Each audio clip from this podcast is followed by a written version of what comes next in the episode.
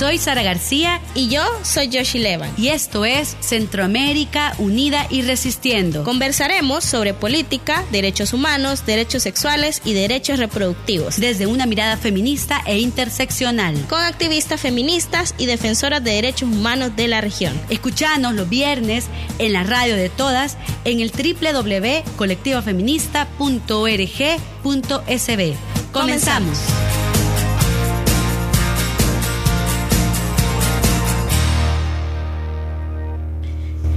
Bienvenidos, bienvenidas y bienvenides a esta emisión especial del podcast Centroamérica Unida y Resistiendo. Estamos eh, produciendo una serie de programas en el marco de los 16 días de activismo eh, para erradicar la violencia contra las mujeres. Estamos muy bien acompañadas como cada programa con una invitada especial y también con mi compañera de fórmula, Sara García. ¿Cómo estás, Sara? Hola Yoshi, ¿qué tal? Un gusto enorme estar este día hablando sobre la lucha feminista de la región centroamericana y bueno, y este esfuerzo que hacemos también en alianza con la Oficina de la Alta Comisionada de Derechos Humanos de Naciones Unidas que permite ampliar estas temáticas. Hemos estado hablando sobre un informe, el informe que ha realizado el grupo de trabajo sobre la eliminación de la, de la violencia contra las mujeres, ¿verdad? Niñas y adolescentes. Niñas y adolescentes. bueno, así. Y este informe ha sido bien importante porque nos está dando muchas herramientas como región. Así que de veras que me, me alegra mucho poder estar este día y también poder platicar con nuestra invitada. Contanos, ¿quién viene? ¿Quién viene? Bueno, viene Marcela López, que es de la Asociación Ameyali, que la tenemos aquí al centro. Activista feminista y defensora de derechos humanos de eh, en El Salvador. ¿Cómo estás, Marcela? Bien acá, emocionada de poder conversar con ustedes y pues estar nuevamente acá en un espacio eh, donde se informa en temas de derechos sexuales y reproductivos, que también digamos es una apuesta súper importante para ir construyendo nuevas narrativas en, en ese marco.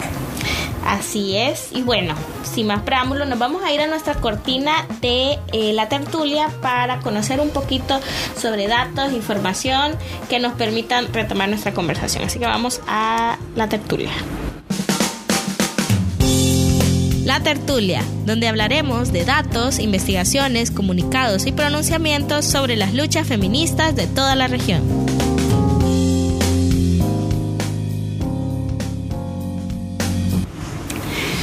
Bueno, vamos a dar a conocer un, fragmento del micrositio que, que han realizado eh, las integrantes del grupo de trabajo en relación al informe, al informe que hemos venido dialogando sobre la situación de las niñas y mujeres y específicamente la situación de la salud reproductiva en contextos de crisis. Y uno de los elementos que este informe traslada es que desde los estigmas en torno a la menstruación hasta el riesgo de embarazos no deseados, la criminalización de los abortos, la falta de atención a la salud materna, la desinformación y la negación de la autonomía reproductiva, las mujeres y las niñas se enfrentan a una dura realidad en cuanto a sus derechos de salud sexual y reproductiva. La violencia sexual aumenta su vulnerabilidad y cuando ocurren ciertos acontecimientos, estos problemas se intensifican. Los efectos de los esfuerzos por resolver las crisis tampoco se distribuyen de forma igualitaria y a veces pueden incluso profundizar las disparidades y amplificar el daño a las mujeres y a las niñas. Es necesario entonces un cambio radical en la forma en que los gobiernos clasifican y responden a las crisis. El enfoque eh, propone este informe que debe ser interseccional, tener en cuenta además las cuestiones de género y reconocer las consecuencias a largo plazo de negar a las mujeres y a las niñas el pleno disfrute de sus derechos de salud sexual y reproductiva. Bueno, ante esto, eh, nosotras queremos eh, conversar contigo, Marce, que este informe nos comentaba la experta eh, que conforma este grupo de trabajo que pueden escuchar el anterior programa con Dolphy Estrada. Eh, nos, nos decía que casualmente este informe fue previo a la pandemia, ¿verdad? Y que, se, y que se encontraron realizándola ya durante la pandemia, ¿verdad? Y justamente plantea cómo los, cómo los gobiernos, ¿verdad? Al atender estas crisis humanitarias, ¿verdad? Eh, dejan de lado muchas veces em, los, bueno, no muchas veces, dejan de lado los derechos de las mujeres, ¿verdad? Y elementos fundamentales en relación a la salud sexual y reproductiva que al final de cuentas son esenciales. Em, las han dejado de lado, por ejemplo, el hecho de la anticoncepción de emergencia, el hecho también de eh, preservativos también, que durante la pandemia definitivamente no hubo un acceso para las mujeres en ese contexto. De cara a eso, ¿cómo puedes un poco contextualizarnos eh, cuál fue ese contexto que se enfrentó la región centroamericana y cómo ha ido transitando hasta ahora? Bueno, em, yo creo que hay como varias situaciones y una de las cosas es que a nivel regional sabemos que eh, la región tiene los países más restrictivos en temas de derechos sexuales y reproductivos y en temas de acceso a eh, servicios de salud sexual y reproductiva también. Y creo que la historia también nos ha demostrado que justamente en tiempos de crisis políticas, en tiempos de conflictos armados, en temas de ahora pandemia, por ejemplo, por salud, siempre eh, cuando entramos a ese tipo de situaciones, los derechos sexuales y reproductivos son como los últimos en los que la, en las que los estados piensan en garantizar, ¿verdad? Porque la gente está tan preocupada en sobrevivir de que de que justamente el tema de salud eh, es más complicado poder acceder y es más y justamente los gobiernos también no lo no no tienen como ese interés en garantizarlos porque están este digamos que no es algo de importancia, pues, porque también sabemos de que los gobiernos están administrados por hombres, por ejemplo, que no tienen necesidades que las mujeres tienen y a partir de eso también hay ciertas prioridades que se dan.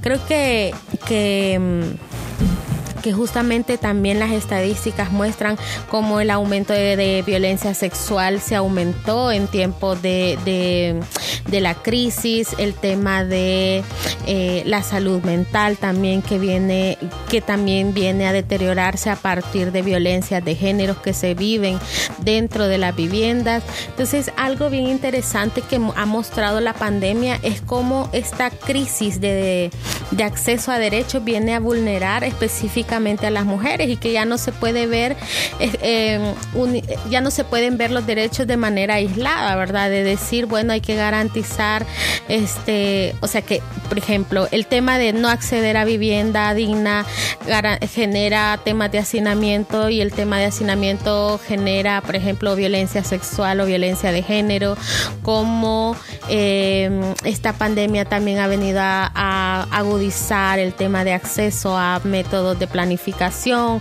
o a exámenes como la citología, por ejemplo, como mujeres a partir del el confinamiento no pudieron también acceder a este tipo de, exámenes que son súper importantes y que también pueden, pueden deteriorar de manera eh, muy drástica la salud de las mujeres. Entonces, eh, cómo seguimos sin acceder, incluso eh, quitando el confinamiento.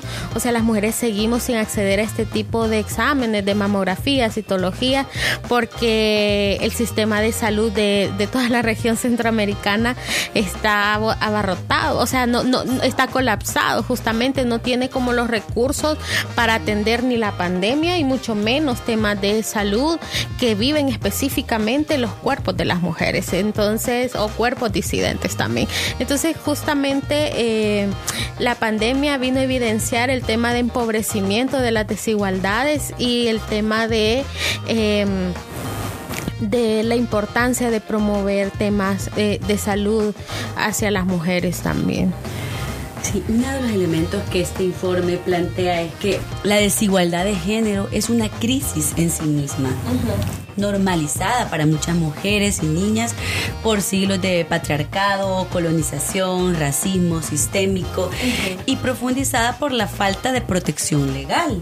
Ya Marce hacía referencia a la situación de penalización absoluta del aborto, a las no garantías en el acceso a anticonceptivos y hablando sobre esta situación de, de los derechos sexuales y derechos reproductivos, uno de los hechos que nosotras denunciamos como movimiento y que ponemos de relieve es lo que pasa con los embarazos impuestos, niñas no madres.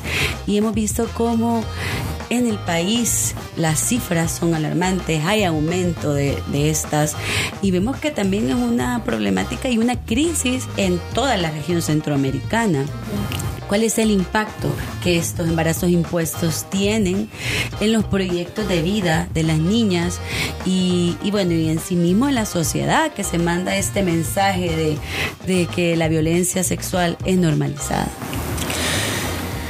justamente, digamos que una de las cosas que se identifican cuando se obligan a las niñas a, parir, por ejemplo, es el tema de la precarización de, la vida de, las de las, en este caso, de las niñas y sus familias, ¿no?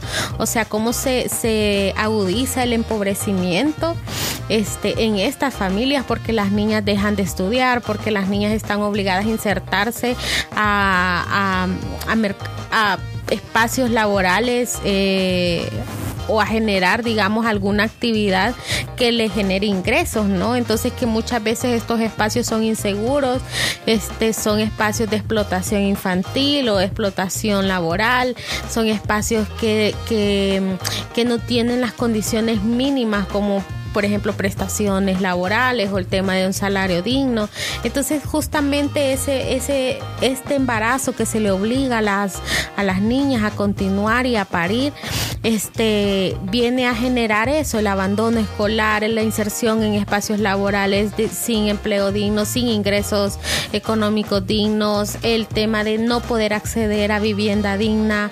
Entonces, les toca, digamos que a estas niñas toca que acceder a, a viviendas con sin, sin acceso a agua, sin acceso a tierra, sin, o sea, digamos que viene a desencadenar otro montón de vulneración de derechos que justamente son, es importante visualizar también cómo esta vulneración de derechos desmitifica ese discurso de los estados de la primacía de la, de la niñez, ¿no? Y de la infancia en, en los diferentes países. Ajá, que hay como todo un, un, discurso de la primacía de las niñas en, en, en, en, los países, ¿verdad? De que los estados están interesados en garantizar los derechos de los niños y de las niñas, cuando vemos que al, al momento de obligar a las niñas a continuar un embarazo, prácticamente las están destinando a tener una vida llena de precariedades y de vulneraciones sistemáticas de sus derechos. Totalmente. Sí, y un poco también como aterrizando, ¿verdad? De cara a, a, a, lo que este informe también plantea, ¿cuál consideras vos que ha sido la respuesta entonces si los estados han, han no han colocado como prioridad, ¿verdad? La atención a los eh, o las garantías a los derechos de las mujeres, de las niñas ¿Cuál entonces ha sido la respuesta de las organizaciones de mujeres y a nivel local, verdad? ¿Cuál ha sido la respuesta para eh, abonar a atender esta crisis, verdad? Porque básicamente, como ya muy bien lo planteabas, eh, no hay capacidad de atender, no, no hay capacidad, aunque la propaganda nos diga una cosa, ¿verdad?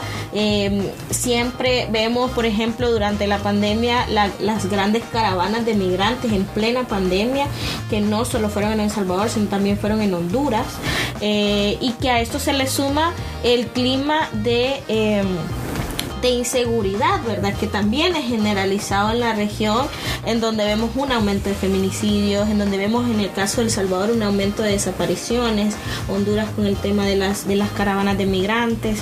Entonces, ¿cómo, ¿cómo ha sido entonces la respuesta de las organizaciones locales para abonar a atender esta crisis?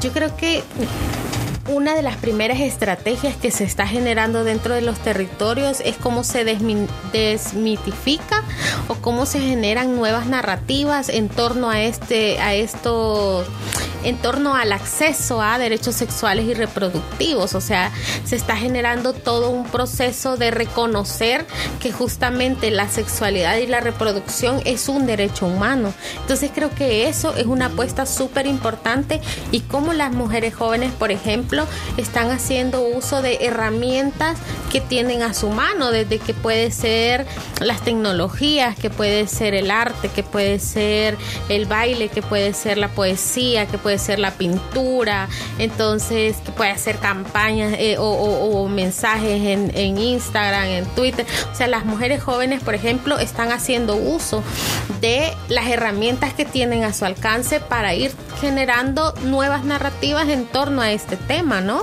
Entonces, eso me parece súper importante y creo que justamente también se está promoviendo otras formas u otros activismos u otras formas de transformación social. Por ejemplo, algo que, que, me parece súper interesante es, por ejemplo, las elecciones de Honduras. Entonces, que se, que se mencionaban... La primera mujer presidenta. Que se, justo la primera mujer presidenta de Honduras y con un, una asistencia de voto de, de, de, votantes histórica y donde la mayoría han sido jóvenes. Entonces eso me parece súper interesante cómo las juventudes están tratando de promover otras historias. O sea, las juventudes están denunciando justamente esos sistemas eh, sociales restrictivos, punitivos, este, esos sistemas sociales que, que no garantiza derechos básicos, esenciales.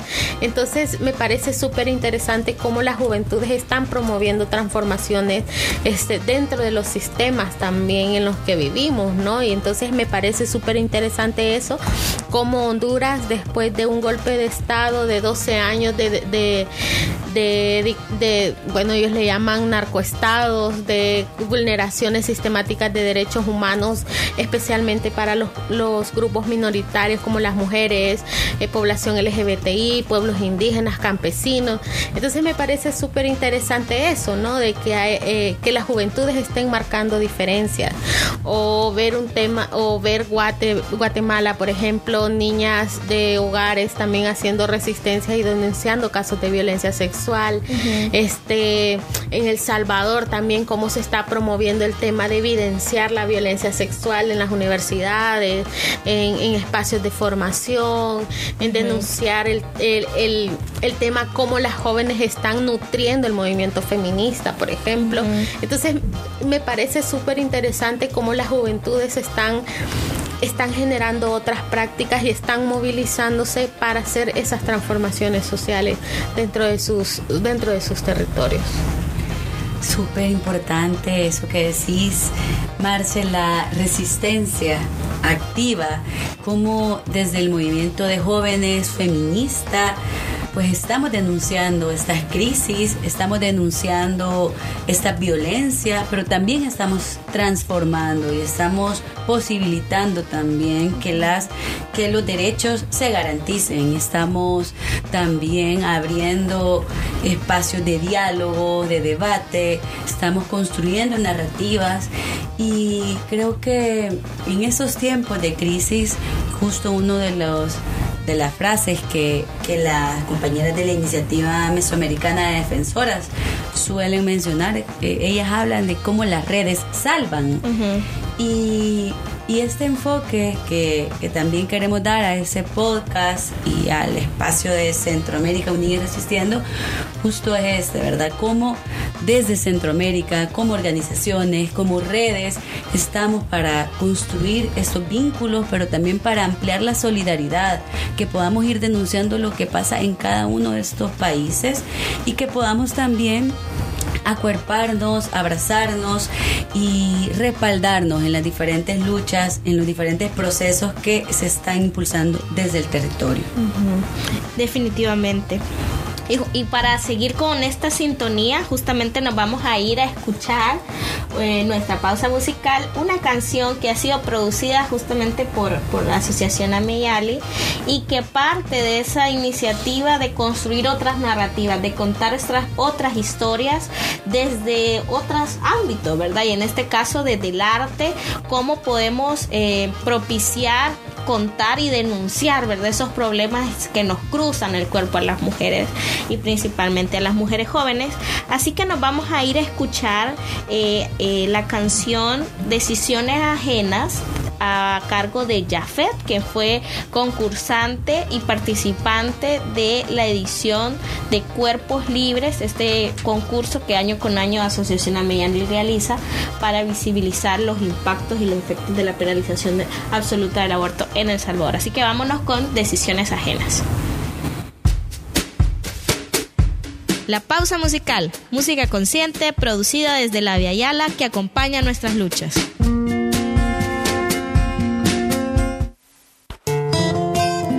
Las leyes deben fortalecer la salud y no la salud limitarse a las leyes. Es María con tan solo 14 años de edad de una zona rural fue abusada sexualmente. Piensa en abortar, más la podrían juzgar. No está protegida, es atacada frecuentemente. Estereotipo discriminatorio dicen que es pecado. Debe concebir, su cuerpo no está desarrollado. Un embarazo no deseado, sus sueños y su proyecto de vida debe dejarlos a un lado. Obligada a ser madre aunque no sea su decisión. Ella no quiere serlo, más la ley es irrompible. Pensar en un aborto sería pagar con prisión señalada por la religión. Todo se torna imposible, despojándola de su integridad física y mental, de su autonomía y decisiones personales. Fetos con malformaciones, posiblemente mortal. Mas la prohibición del aborto sigue estable. Muertes y morbilidad en niñas y mujeres. Tu ley no las protege, tú perjudicarlas quieres.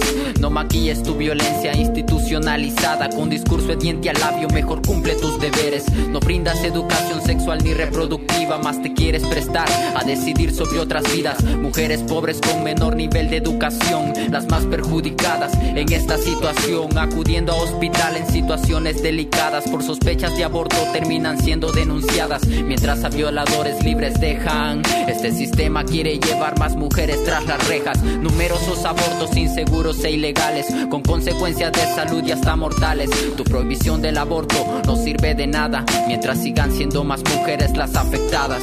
No tienen que decidir sobre ti.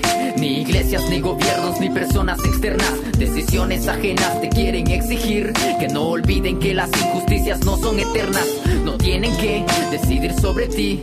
Ni iglesias, ni gobiernos, ni personas externas. Decisiones ajenas te quieren exigir. Que no olviden que las injusticias no son eternas. Teresa fue encarcelada por sospecha de aborto, dejando a sus dos hijos solos. A la asamblea no le importó. Separada de su familia por un aborto espontáneo. Teresa fue llevada a prisión sin ver crecer a sus dos hijos por tal condición. Estaba afectada psicológicamente para que de manera imprudente a los seis años la dejaran libre justificando que fue equivocación. No te muestres indiferente ante esta problemática, basta con que observes las estadísticas. No te mantengas al margen, no te mantengas ajeno. Mañana puedes ser un familiar cercano. No tienen que decidir sobre ti, ni iglesias, ni gobiernos, ni personas externas. Decisiones ajenas te quieren exigir que no olviden que las injusticias no son eternas. No tienen que decidir sobre ti, ni iglesias, ni gobiernos, ni personas externas. Decisiones ajenas te quieren exigir que no olviden que las injusticias no son eternas. Esta fue la canción de. ¿Cómo se llamaba? Jafet. Jafet. Decisiones ajenas. Decisiones. Gracias eh, siempre a las compañeras de Ameyali por ese gran aporte que están haciendo a la, a la lucha feminista salvadoreña y al arte también, porque esta herramienta del arte para transformar ha sido muy potente. Y, y, bueno, Marce, en estos días de hecho se viene ya un nuevo Cuerpos Libres. Y si puedes contarnos de, de qué se trata para que también quede aquí en el podcast ¿Cómo ha sido este, este proceso tan importante para el país? Bueno, Cuerpos Libres es un proceso, bueno, inició siendo un festival este, de, de jóvenes para jóvenes eh, pero con contenido social. Nosotras iniciamos con un festival que hablaba sobre las complicaciones obstétricas como una forma de medir qué tanta aceptación había sobre el tema de la despenalización del aborto en las juventudes y digamos que nos llevamos justamente esa sorpresa de que las juventudes no están cerradas a conocer y a desconstruir ese, ese, mm, esa condena que se le ha generado al, al, derecho a decidir de las mujeres. Entonces, el, los siguientes años ya nos atrevimos a hablar sobre despenalización del aborto o la, las consecuencias de la penalización absoluta en El Salvador. Entonces dejó de ser un festival y pasó a ser un proceso de formación con eh, diferentes categorías de participación. Eh, Cuerpos Libres consiste en eh, convocar a jóvenes artistas, en jóvenes que hacen videos, jóvenes que hacen muralismo, jóvenes que hacen música. Entonces, estas, las y los participantes pasan por un proceso formativo sobre eh, aborto, o sea, conocer cuáles son los tipos de abortos, conocer cuáles son las causales que se promueven, entonces conocer los enfoques, conocer por qué es que es importante eh, exigir la despenalización del aborto en El Salvador. Entonces, luego de esto, los jóvenes pasan y las jóvenes pasan a crear, digamos, propuestas artísticas y estas se presentan en un festival para, eh, para poder compartir y que sean también herramientas para la sensibilización con otras juventudes. Entonces, lo interesante es que cada año hemos ido creciendo y por ejemplo en el año pasado a partir de la pandemia no quisimos suspender y lo que hicimos fue que se hizo virtual y logramos digamos hacer un trabajo más regional. Entonces involucramos a jóvenes de Nicaragua y de Honduras y Guatemala entonces para que participaran con sus propuestas, ¿no? También estuvieron, también se hizo el proceso formativo y luego se trabajó, bueno, este año igual se quiso mantener a nivel regional, este y, con la diferencia que este año solo se trabajó con mujeres artistas y los años anteriores habían sido mixtos. Este año se trabajó solo con mujeres porque se llevó todo un proceso también de reflexión de las mismas artistas que nos decían, por ejemplo, que el muralismo es un arte muy masculinizado, donde las oportunidades para las mujeres son súper limitadas, donde muchas, por ejemplo, no se inscriben a participar porque por el temor a que está un hombre joven que tiene más, más espacios de donde pueda practicar su arte donde pueda expresar su arte y el de ellas es mucho más limitado. Entonces hay un tema de cómo potenciar a las mujeres jóvenes y cómo generar esas condiciones para que las mujeres jóvenes puedan desarrollar su arte, puedan compartir sus artes y, desde un contenido social, ¿no? Ahora, eh, este año hemos logrado eh, que, se, eh, que se generen cuatro murales en Guatemala entonces, dos en la capital y dos en el interior de Guatemala. Este, se ha logrado crear también cuatro murales en El Salvador, en el interior de en diferentes bueno departamentos del Salvador y se ha logrado también este que hayan videos de, eh, de joven de mujeres jóvenes que hacen video entonces de, de, de diferentes eh, países de la región centroamericana y este también están concursando mujeres jóvenes con la construcción de canciones de ellas que hable también sobre la despenalización del aborto en El Salvador. Entonces lo interesante de esto es que, por ejemplo, los murales están hechos en lugares públicos, hay un mural en Guatemala que está hecho eh, dentro de un centro educativo, entonces, o a orillas de calle, donde también permite transmitir el mensaje, los videos y las canciones, por ejemplo, ya nos quedan y, y, nos queda para compartir con el resto de, de, las organizaciones o personas que quieran hacer uso de ellos como herramientas didácticas o para los podcasts. Entonces, digamos que es como una apuesta que queremos que se transforme en una plataforma a nivel regional que les permita a las mujeres jóvenes fortalecer su arte e incidir en las transformaciones sociales y contar nuevas narrativas este, sobre, eh, la sobre el derecho a decidir de las mujeres. Mm, qué genial. Súper interesante, realmente Cuerpos Libres es una plataforma que como muy bien decís ha ido modificándose, adaptándose a los escenarios, a los distintos escenarios y que no y que bueno, que este año pues atenta invitación a que las personas sigan las redes de Miami para que puedan conectarse el próximo sábado, 11. 11 a partir de las 4 de la tarde. Va a haber como un aforo limitado en el Centro Cultural eh, de mm, Casa de Safo, ¿verdad? Y también se va a estar transmitiendo en las redes de Miami. Así que invitación también, ¿verdad, Marce? Y bueno, con esto vamos a ir cerrando nuestro segundo episodio de este eh, de esta serie especial en el marco de los 16 días de activismo. ¿Dónde nos pueden seguir, Sara? Bueno, les invitamos a que sigan este podcast, por un lado en la radio de todas, que es la radio feminista de El Salvador, y también pueden encontrarnos en Spotify, bueno, en las diferentes plataformas de podcast, pero Spotify sobre todo. Pueden también seguirnos en la parte de video en Todas TV que es también una televisora feminista. Así que ahí les dejamos y gracias, gracias por, por este espacio, Marce, por compartir tu experiencia y tu voz desde la perspectiva juvenil, feminista y sobre todo pues desde esta perspectiva de movimiento social. Muchas gracias también, Yoshi. Y bueno, gracias también a ARPA, porque, estamos ahora en, su casa. edición cabal, en esta edición especial. Muchísimas gracias. Y bueno, nos vemos en la próxima. Gracias, Marce. Gracias, Sara, por compartir. Y eh, seguimos. Seguimos. Seguimos, seguimos. Hasta la próxima.